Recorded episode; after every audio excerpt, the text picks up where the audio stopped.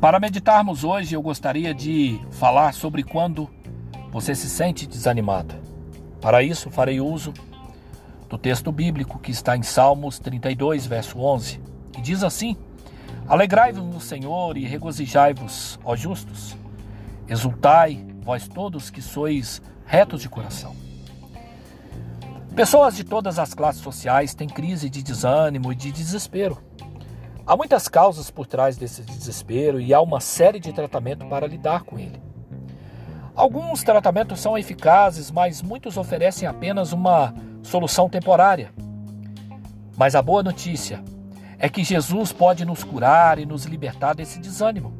Ele pode nos restaurar para uma vida de alegria e de paz. Se você é um crente em Jesus Cristo, a alegria do Senhor já está dentro de você. Mesmo quando não parece se sentir alegre, você pode ter acesso a essa alegria e liberá-la pela fé. Você pode experimentar o que é seu por direito como resultado da sua fé em Jesus Cristo. É a vontade de Deus que todos nós experimentemos a alegria, a paz, o gozo pleno. Eu já atravessei por problemas de desânimo e desespero há muito tempo, mas graças a Deus, aprendi que eu não tinha que permitir que sentimentos negativos me governassem. Aprendi a liberar a alegria do Senhor em minha vida. Quando o desânimo vier, não aceite nem concorde com ele. Mas anime-se olhando para as promessas de Deus e deixando que elas o encham de esperança. Independente do que você tenha passado na vida ou do que você está passando agora, estar desanimado não vai mudar isso.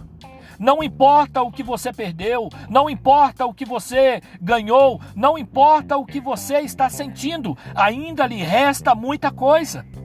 Pare de viver no passado e peça para Deus lhe mostrar o futuro que ele planejou para você.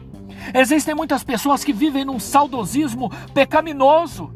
Sabe, não vivem no passado porque o passado já passou e não é possível voltar nele. Não vive o hoje porque está sempre olhando lá atrás. E não vive no futuro porque nunca vive o hoje. Portanto, eu quero convidar você, quando você for tentado a ficar desanimado, diga não à tentação e permaneça positivo, permaneça firme, esperando que algo bom aconteça na sua vida, no nome poderoso de Jesus. Amém e amém.